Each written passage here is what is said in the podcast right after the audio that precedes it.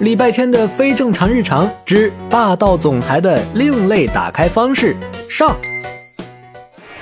游戏城这种地方，很少有小学生会明目张胆的进来，更别说由家长陪同了。而我们的礼拜天注定不是普通的小学生，他的家长也不是普通的家长。是的，你没看错，在一个投篮机面前，投篮投得正起劲儿的两个人，正是礼拜天韩梅梅母子俩。哎呀，你行不行啊？行不行啊？一个三分球都没有。我白给你生了一双这么大的眼睛。你玩这个，你为什么不带小七来？他投篮百发百中，好不好？别催我，我又打来了。小七要学习，我怎么可以打扰他？哎呀，还差一分，加油啊！差一分，我们的积分就能兑换毛绒玩具了。一定要那个蒜头王八吗？别的不行吗？那个要三百分才能换。我再说一次，它叫妙蛙种子，不叫蒜头王八。你能不能成熟一点？啊，又没中。Game over。结果毫无悬念，屏幕上通红的失败字样显得无比惨烈。韩梅梅最终与她心爱的蒜头王八，呃，不，妙娃种子失之交臂。母子俩走出游戏城的时候，礼拜天比韩梅梅还沮丧。我以为我只是学习不行，没想到是样样不行。没事儿，儿子，妈妈相信你，总有人头落地的一天。嗯啊，我是说，落地人人头头头落地上，哎哎，不是人落地上。哎呀，总之就是那个意思，你懂我的意思吗？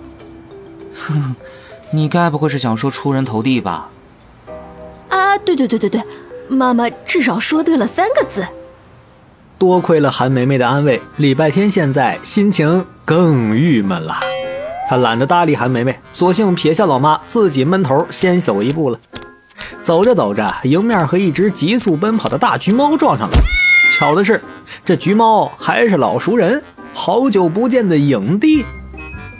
礼拜天这会儿心情不好，不想理他，正要绕过他时，突然发现他嘴里鼓鼓囊囊的。玻璃球似的大眼睛，明显心虚的不敢与自己对视。你嘴巴里是什么？没，没有什么。影帝心虚的左看右看，含含糊糊的说了半句话，就打了个嗝。随着那声响亮的嗝，一片蓝色的羽毛从影帝的猫嘴里飘了出来。礼拜天眼睛眯了起来，拎起大橘猫就给它倒立起来，然后一阵抖动。以大欺小是吧？为非作歹是吧？无法无天是吧？没人管得了你是吧？算影帝倒霉啊！撞上了心情不好的礼拜天，这一阵疯狂的抖动，差点把影帝三天前吃的晚饭都抖出来，那更别说嘴里那东西了。影帝被迫将东西吐了出来，然后挣扎着大叫：“呸！你疯了吧？什么以大欺小，管天管地还管小猫咪抓鸟？”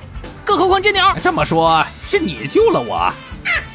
礼拜天震惊了，橘猫吐出来的是一只娇小可爱、漂亮绚丽的蓝色小鹦鹉，但它居然有一把粗犷豪放的壮汉猛男音。礼拜天仿佛听见了自己三观震碎的声音。然而，更让人震惊的是，那小鹦鹉给礼拜天留下了一句话，就飞走了。他说。很好，少年，你成功引起了我的注意。